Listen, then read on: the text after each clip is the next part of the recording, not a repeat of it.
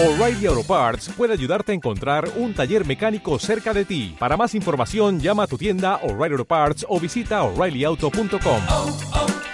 O'Reilly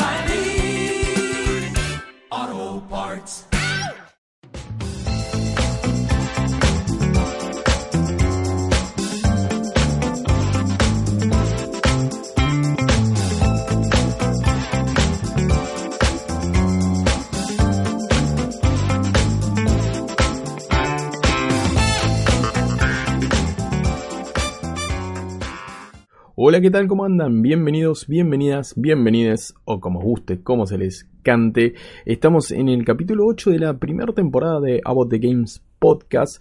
Este podcast sobre videojuegos, eh, precisamente. Y en esta ocasión voy a estar de vuelta en solitario. No he podido juntar a la gente, no he podido juntar a la, a la peñita. Así que vamos a continuar en solitario y después seguramente sumaremos a los chicos para futuros episodios o algún invitado que seguramente meteremos. Así que sin más, sin más dilación, vamos al podcast a continuación en el que vamos a repasar las noticias más importantes y alguna no tanto, pero las noticias más importantes de la semana para mí, en mi humilde opinión, y algún que otro punto sobre los videojuegos, así como los últimos juegos que estuve probando y que te puedo recomendar. Ya lo veremos.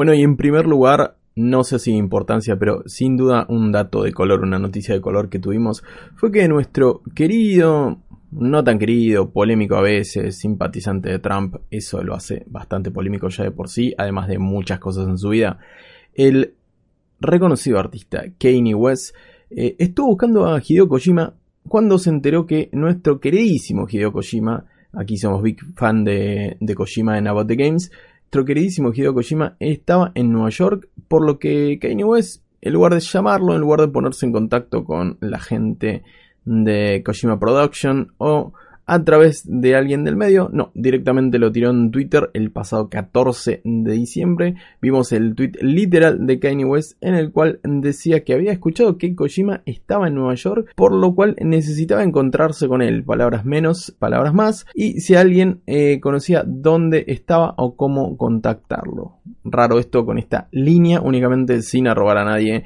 sin poder contactar a través de prensa, digamos, o como serían los medios los medios tradicionales para, estas, para este tipo de cuestiones.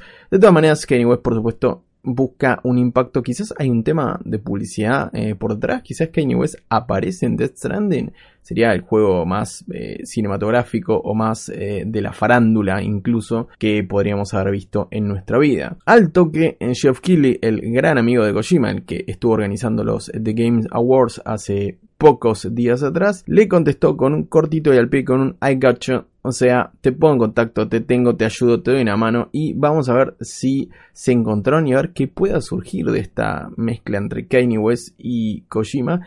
La verdad, no sé cuáles fueran, cuáles pueden ser, perdón, cuáles pueden ser las, las visiones o cuáles pueden ser eh, lo que le puede aportar Kanye West al mundo de Kojima y al mundo de los videojuegos en general.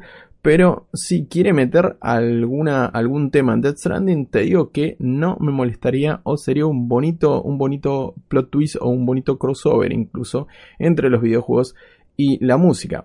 O capaz que Kanye West dijo, bueno, como Drake se junta con Ninja, yo me voy a juntar con Kojima. Yo qué sé, también se podría haber juntado con Willy Rex. Pero, ¿qué va? Veremos qué surge. No hubo noticias al respecto de si el encuentro se dio o no. Y tampoco hubo fotos, que a Kojima le gusta mucho sacarse fotos con sus amigos, principalmente del cine o de la farándula americana.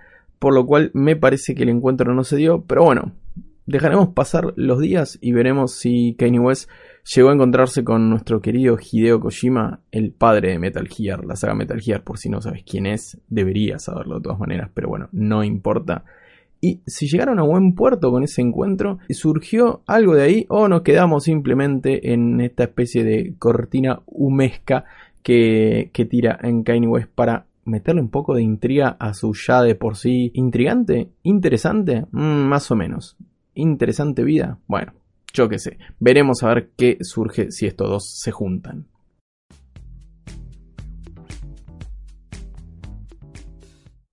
Y en segundo lugar, algo mucho menos de color, algo no sé si menos interesante, pero la verdad algo que me pone un poquitito mal. No sé a vos, déjame tus comentarios. Si lo escuchás a través de ebooks, si lo escuchás a través de Spotify o en arroba signmime en Twitter.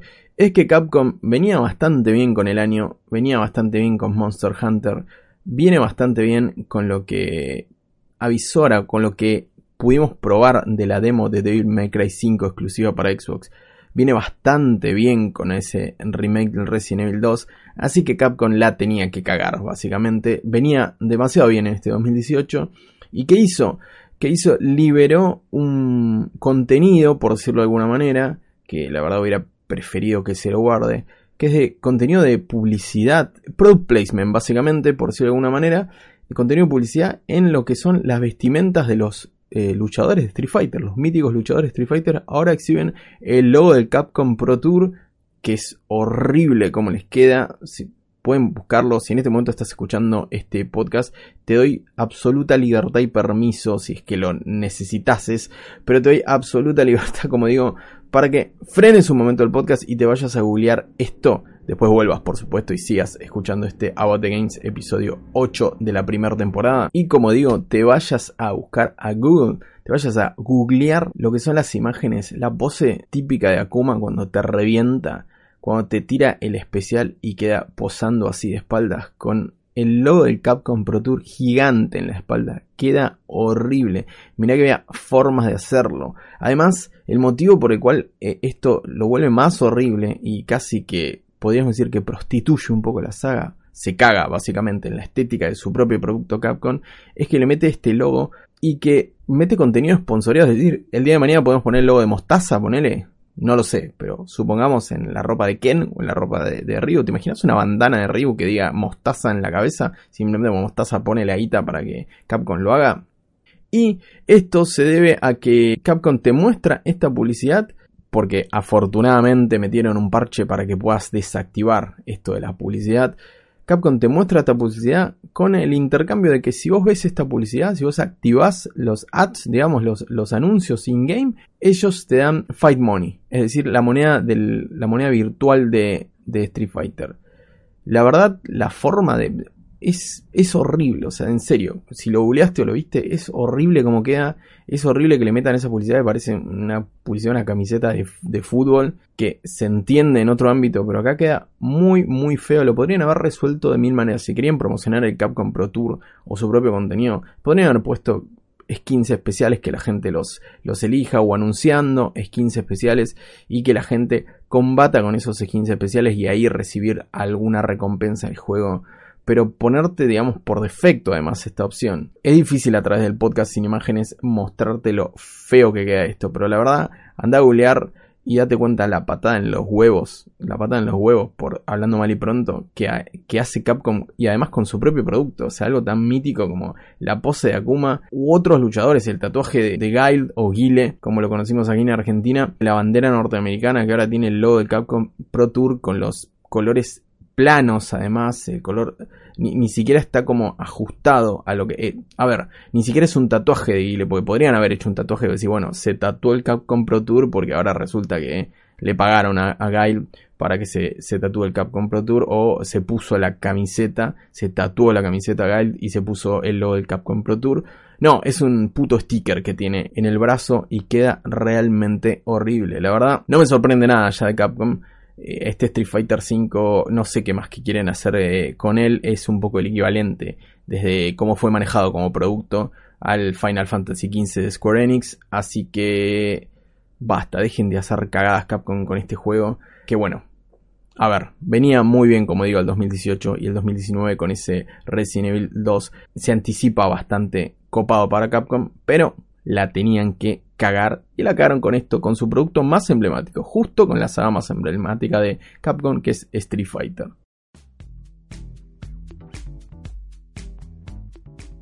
Siguiendo con las noticias de los últimos días, nos encontramos con Assassin's Creed Odyssey que recibió hace poco su primer en DLC, el legado de la primera eh, hoja, o Legacy of the First Blade, que todavía no lo jugué, el Assassin's Creed Odyssey es un juego que me parece de lo más divertido del año, no sé si de lo mejor, tanto para GOTY no, creo que está bastante lejos, pero me parece de los juegos más divertidos del año, de los AAA, sin duda uno de los más divertidos, y que ahora su director revela que Scott Phillips se llama el director, dato de color por si querés buscarlo también, eh, revela que dos terceras partes, es, es decir, más de la mitad, ampliamente más de la mitad de los jugadores que jugaron a Assassin's Creed Odyssey eligieron a Alexios.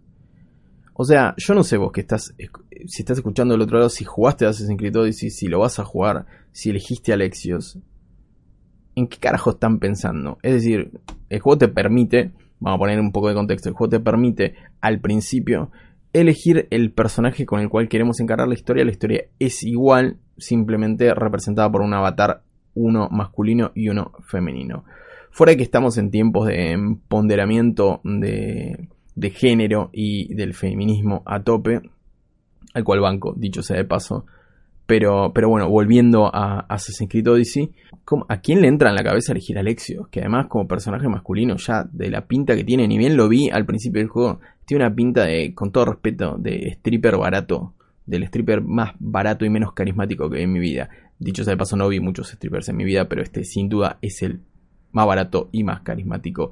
Y menos carismático, perdón. Tiene pinta de personaje genérico del State of Decay, no sé. Y Cassandra tiene toda la onda. Aparte que en lo personal, y ahí te extiendo la pregunta a vos que estás escuchando del otro lado. En lo personal, siempre que puedo elegir un avatar eh, femenino, a ver, próximamente voy a cumplir 35 años eh, de vida en este planeta siendo hombre. Entonces, cuando me da la posibilidad de elegir un avatar no humano o un avatar humano femenino, elijo un avatar femenino o elijo un avatar, no sé, todo menos Sonic, por supuesto, pero no sé, algo que salga un poquito de, la norma, para tener variedad por lo menos, yo qué sé.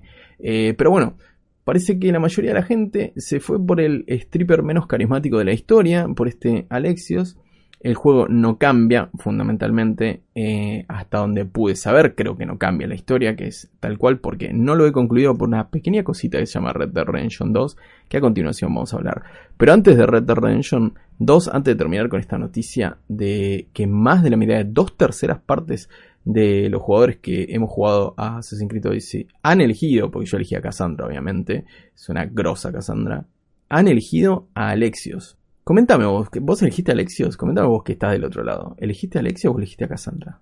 No puedo creer, la verdad que no lo puedo creer.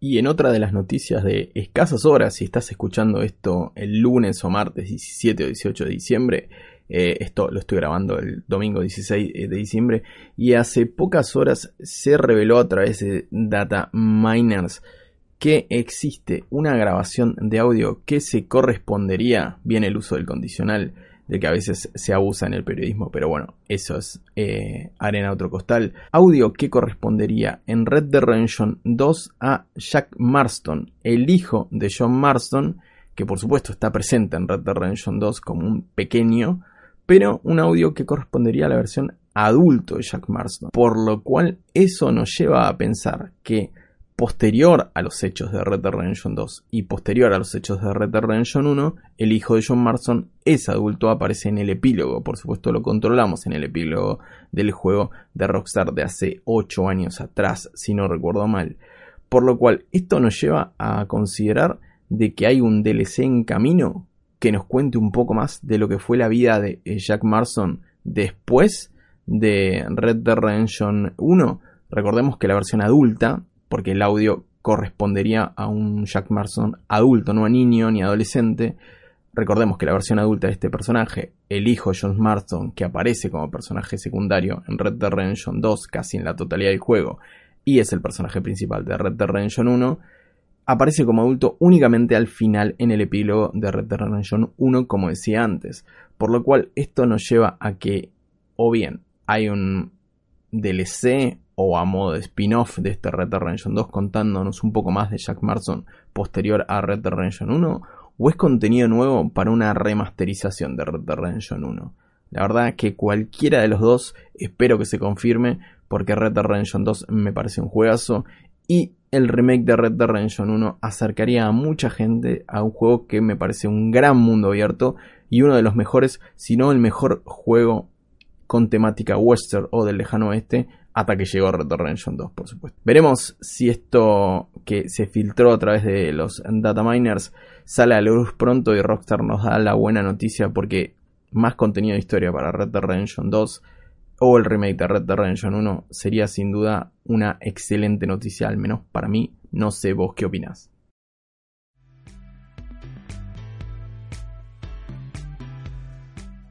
Y finalizando un poquito con esta ronda de noticias del programa de hoy, del episodio número 8 de la primera temporada de About the Games Podcast, recordá que podés seguirme en Twitter en arroba signmine o ver mis directos en twitch.tv signmine barra signmine, signmine, ay no lo sé ni pronunciar, coño, me tengo que poner otro nick seguramente, signmine. Listo, te dejo en la descripción los links para que vayas ahí y no lo tengo que seguir pronunciando como así, mal por no decir una palabrota.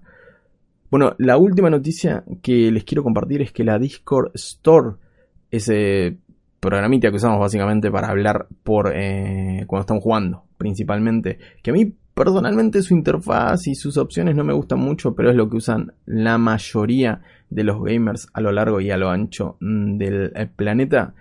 La Discord Store que ahora vende juegos, por supuesto, repartirá un 90% de los beneficios que generen los juegos vendidos en la tienda a los desarrolladores y reduce su margen de ganancia al 10%. Esto se da posterior a la erupción de Epic Games con su propia store, de la que hablamos anteriormente en este podcast, que ampliaba de forma drástica los márgenes que llevan los creadores. Discord ha anunciado que dará un paso más en 2019, así que textualmente indican que a partir de 2019 vamos a ampliar el acceso a la tienda de Discord y a nuestro parcheador de juegos extremadamente eficiente según ellos, lanzando una plataforma de publicación de juegos de autoservicio. No importa el tamaño, desde AAA hasta eh, equipos de desarrollo de una sola persona, los desarrolladores podrán publicar por sí mismos en la tienda Discord con un 90% de los ingresos compartidos para el desarrollador. El 10% restante cubre los costos operativos de Discord y exploraremos,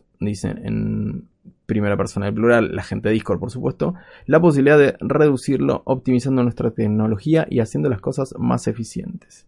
Cuando se anunció en un principio la store de Discord, el reparto de ganancias era 70% para las compañías o para el desarrollador y 30% para Discord. A partir de este nuevo esquema, Discord se queda solamente con el 10%, lo cual lo hace muy atractivo para todo el mundo, no solo para los AAA.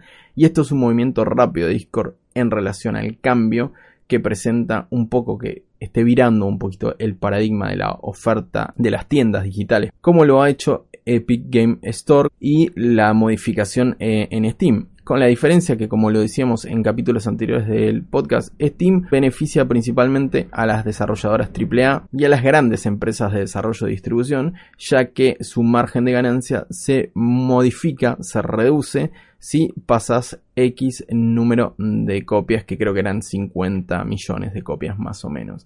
Así que esto me parece una gran noticia, al menos lo digo realmente desde mi humilde opinión, porque amplía un poco más el espectro de, digamos, de, tiendas digitales. Si, si no me vengan, no, te pongas en, bobo, por favor, porque he leído mucho y, y me saca de quicio, he leído mucho, sobre todo en Twitter. Además, influencers, youtubers grandes que más de una ocasión diciendo, no, otra tienda más, no, ahora me tengo que bajar otro cliente más. A ver, el monopolio de Steam se iba a terminar y me parece que vamos camino a eso más eh, temprano que tarde o más tarde que temprano, como sea. A ver, Valve disfruta una posición monopólica hace mucho en juegos en PC, por supuesto, por lo tanto hace lo que se le canta el traste. Cuando estás en monopolio, vos pones las reglas, vos pones las condiciones, vos pones los márgenes de ganancia y si bien puede negociar más o menos con las compañías, eso es un tema de compañía a compañía, o B2B, o business to business, como quieran llamarlo.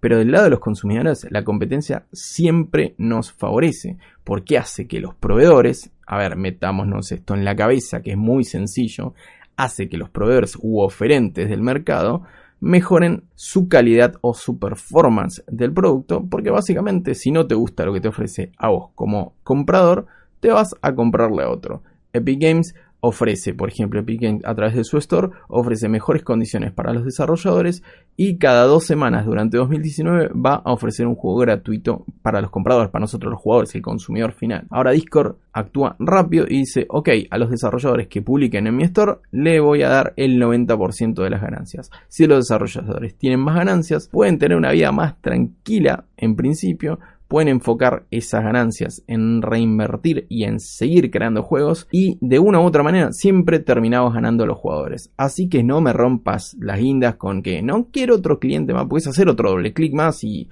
puedes tener más oferta. O sea, cuanto más oferta, mejor y no estar preso del gordo Newell que hace básicamente lo que quiere con esa interfaz del orto. Bueno, perdón, me, exacerbé un poquito, pero la verdad que no, no suscribo mucho, no soy un gran fan de, de Valve y la interfaz de Steam me parece horrible. Así que bueno, hasta acá estas fueron las noticias. En esta última, que a pesar de que me calenté un poquito, déjame tu opinión, a ver qué, qué opinas, ya sea a través de ebooks, en los comentarios de ebooks, o si lo estás escuchando en Spotify, déjame tus comentarios en Twitter en arroba signmime sobre todas estas noticias y sobre esta última, en la cual parece que a Steam se le empieza a mover un poquito algunas piezas por fin, ya era hora.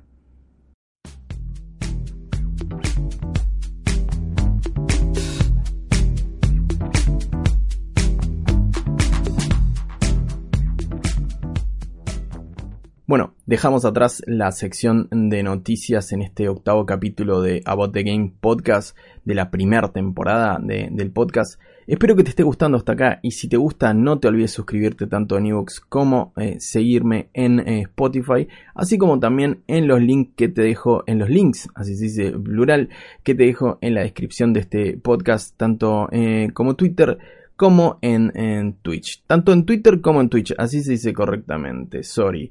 Así que vamos a continuar con la segunda parte o segunda sección que quiero compartir con vos. Que es ¿Y vos a qué jugaste? En la que te voy a resumir un poquito lo que yo estuve jugando. Si querés dejarme tus comentarios a través de las redes sociales, a través de mi Twitter. Que como dije antes, te comparto en la descripción de este capítulo del podcast. O a través de ebooks en los comentarios de este, de este podcast, de este audio Déjamelo, comentame qué venís jugando, qué te viene gustando, qué no te viene gustando. Charlemos un poquito por ahí para, para enriquecer aún más el debate de los videojuegos.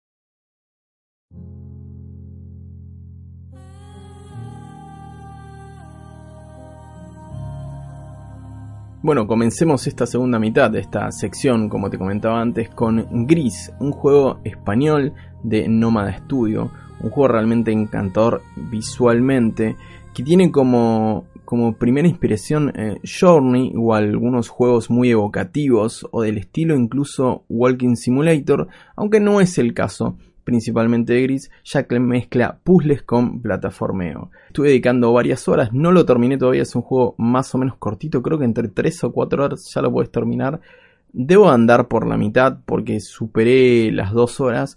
Es un juego que me parece que tiene un arte eh, increíble, es decir, es acuarela en movimiento, por decirlo de alguna manera. Eh, es imposible que no te parezca lindo la, paleta de colores que utiliza, las técnicas que utiliza en Nomad Studio son realmente eh, increíbles y llevan a lo que es la estética del, videojuego, sin duda la llevan a un nuevo horizonte. Eh, algunos puzzles me parecieron muy, muy ocurrentes, es, es un juego en el cual es un bastante easygoing, digamos, no es, no es muy hardcore en los puzzles, no te vas a trabar mucho, aunque yo en alguna partecita capaz que me trabé un poquito, lo jugué muy tarde y no es por meter excusa, pero quizás haya influido eso.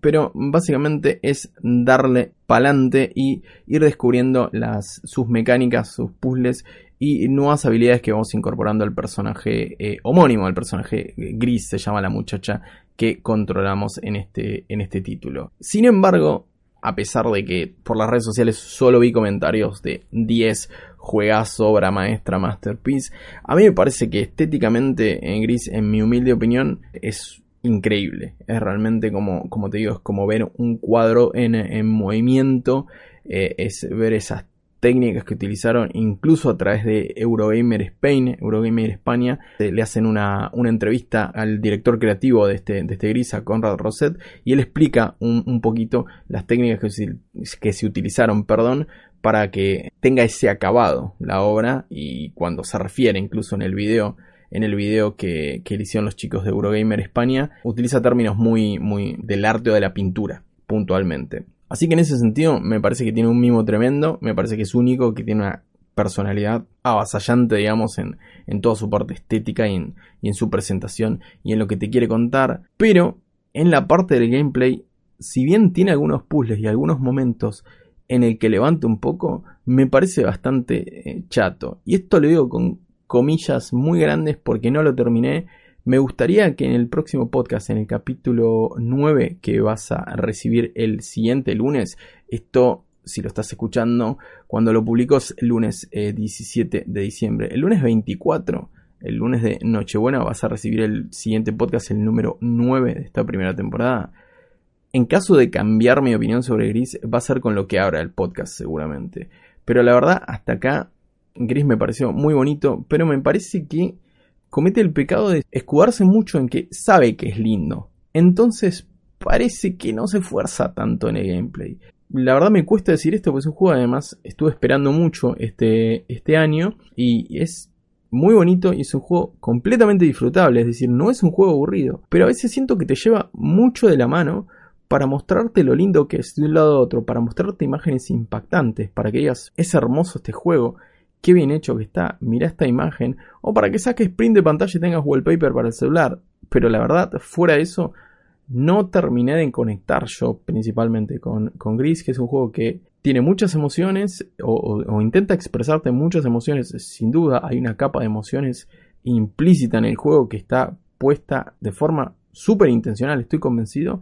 Pero yo personalmente no terminé de, conectar, por lo cual me, me termina dejando la sensación de que no es un título tan divertido como esperaba o no es un juego al que me muera por jugar. Voy a hablar a continuación de otro título que entre los dos lo estuve probando. Salieron en hace poco tiempo, la semana pasada. Y hay uno que me dieron más ganas de jugar y en este momento estoy grabando este podcast y si quiero jugar a un título no es gris precisamente.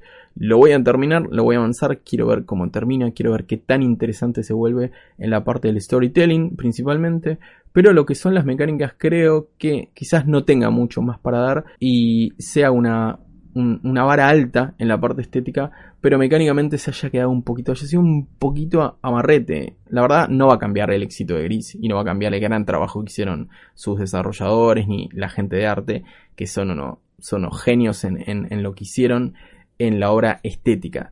Pero jugablemente a mí este gris no me cambia la vida para nada. Me parece que es una excusa perfecta para que te abstraerse un rato de, la vorágine de AAA, sin duda, para salir un ratito si te cansaste del eh, Super Smash Ultimate, o para mostrarle a tu tío o a tu tía que no sabe bien qué son los videojuegos y que escucha Fortnite y decirle, no, mira, no todo es construir y pegarse tiros, no todo es violencia en, en los videojuegos, y si querés justificarle eh, eso de que los videojuegos son arte, este me parece que es una buena carta de presentación. Pero para jugar, me parece que hay cosas un poco mejores este último tiempo.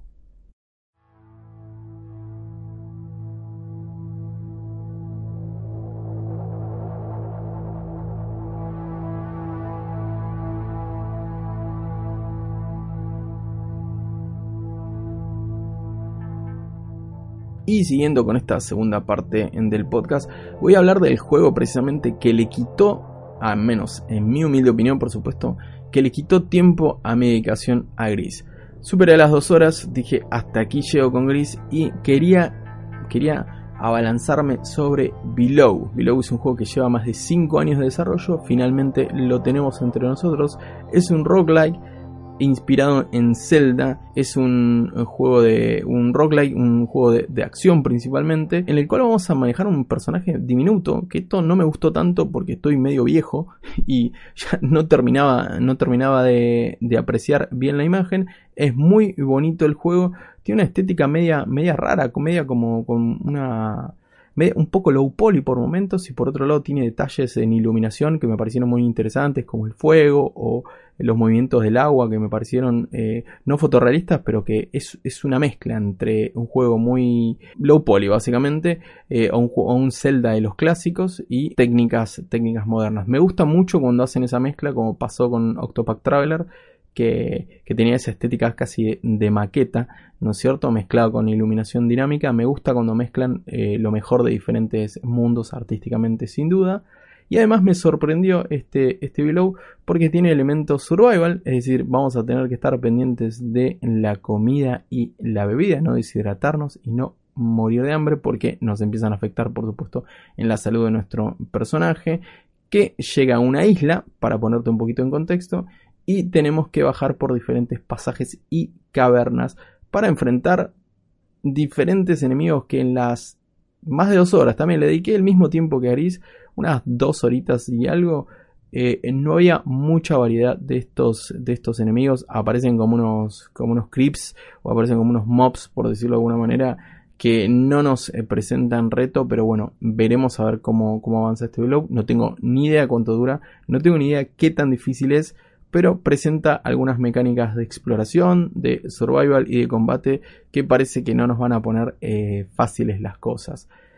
La estética de Below es muy personal, al igual que Gris, pero es todo lo contrario. Gris eh, apuesta a, la acuarela y a los tonos pasteles por momentos y hacer un juego colorido y de colores vivos por momentos. En el caso de Below es una estética muy oscura, muy eh, gris, justamente Below y no gris, muy gris, tonos muy apagados, verdosos, muy, muy eh, tirando a, a moho, digamos, o amarronados, lo cual configura un ambiente muy opresivo y muy húmedo, principalmente de cavernas, eso está muy bien planteado, así como también un sonido minimalista, muy sutil, pero que presenta mucho impacto en la ambientación. Es decir, es un juego que a pesar de sus características, es decir, a pesar de ser del estilo de, de, eh, Zelda, de una vista cenital, eh, es un juego muy inmersivo, realmente, a pesar de que el personaje es diminuto, que vamos a ir ahí con la espadita al mejor estilo de los Zeldas antiguos, es un juego muy inmersivo, tanto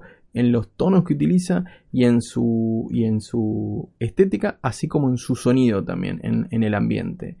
Lo que me dejó un poquito frío de Load son las mecánicas eh, de combate, ya que vamos a contar con, en principio, con un arco, una espada y una lanza que podemos, que podemos recoger apenas comenzamos la, aventura o a los pocos minutos. Y con, contamos con la, con la mecánica del dash o, o de esquiva, así como de bloqueo pero quizás se quede un poquito corto, veremos cómo lo complementan. Bien, algo que no me esperaba, por supuesto, bien porque tenemos crafteo y bien porque tenemos elementos de supervivencia. Vamos a ver cómo sigue este below. Hasta ahora me gustó, lo voy a decir jugando. Te voy a traer mis comentarios en esta sección que, pienso dejar en el podcast. Espero que te guste. Déjame tus comentarios también a través de la caja de comentarios en ebooks o si lo estás escuchando en Spotify a través de mi Twitter en arroba signmime. Déjame tus comentarios sobre qué te parece esta, esta parte del el podcast en general, ¿no es cierto? Si te gusta o no te gusta, recuerda suscribirte, dejar tu follow, darle like eh, ahí con la manito eh, en ebooks y déjame tus comentarios sobre esta sección a ver qué te está pareciendo hasta acá.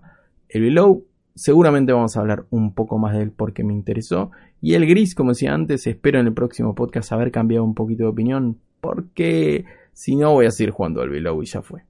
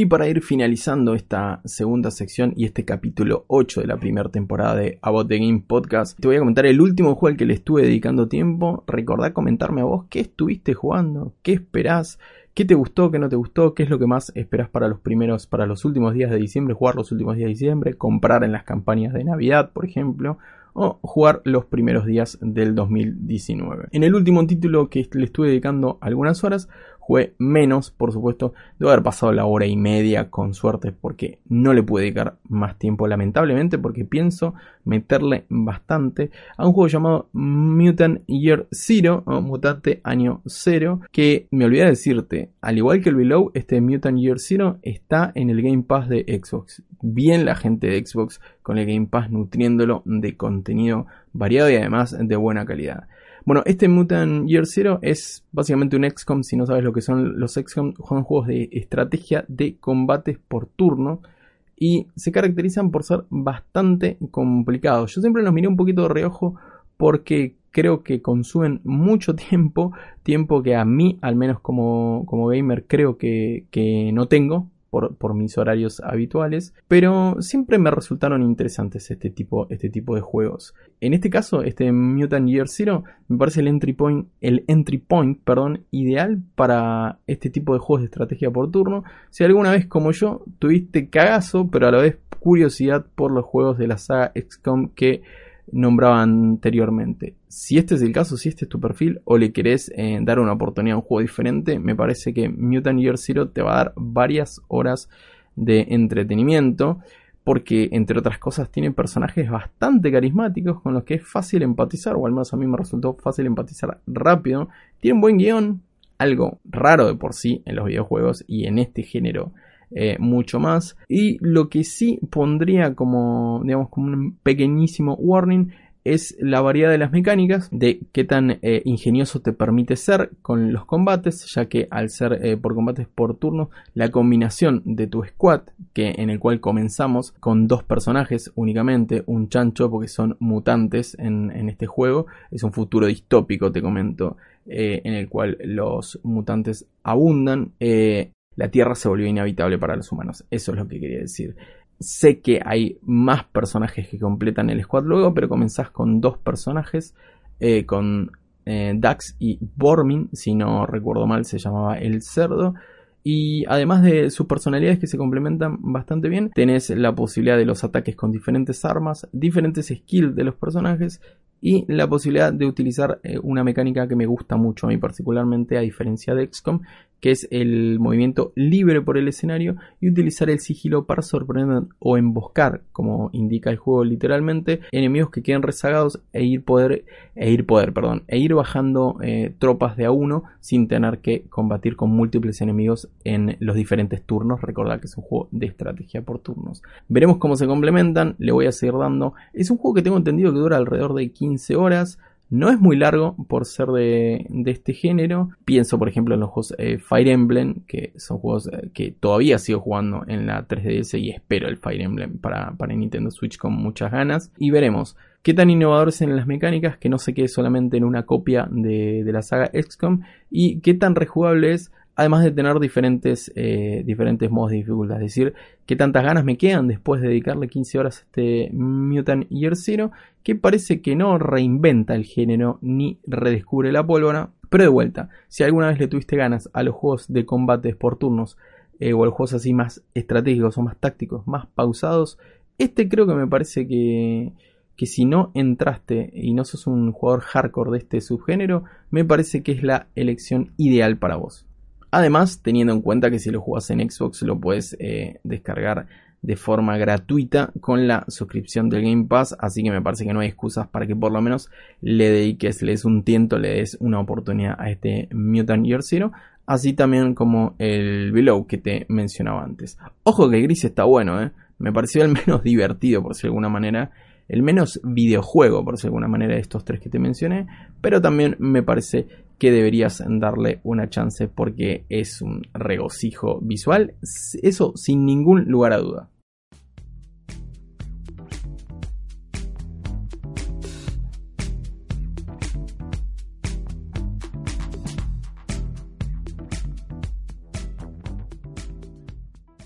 Bueno, y hasta acá el episodio número 8 de la primera temporada de About the Games Podcast. Espero que te haya gustado. Recordá dejarme tus comentarios, ya sea a través de la caja de comentarios en ebooks.com como a través de eh, Twitter si lo estás escuchando en Spotify en arroba signmime o en twitter.com barra signmime. Te comento que quedan solamente dos episodios, vamos a llegar o casualmente vamos a redondear en 10 episodios de podcast de este año. El próximo lunes 24 eh, si es que no lo estás escuchando este episodio luego del 24, será el episodio 9, en lo cual te voy a contar mi selección personal, si toca hacer la lista, mi selección personal de lo mejor y lo peor, lo top y lo flop, como le decía en mi eh, antiguo canal de YouTube.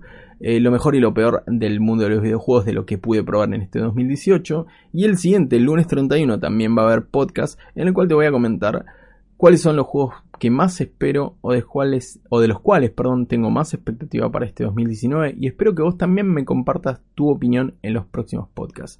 Desde ya, muchas gracias por haber escuchado el capítulo de hoy o episodio de hoy. Espero que tengas un excelente día, semana, año. Así que nos vemos la próxima. Gracias por estar ahí. Chao.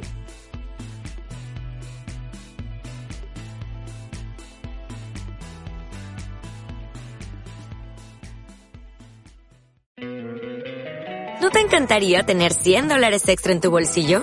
Haz que un experto bilingüe de TurboTax declare tus impuestos para el 31 de marzo y obtén 100 dólares de vuelta al instante.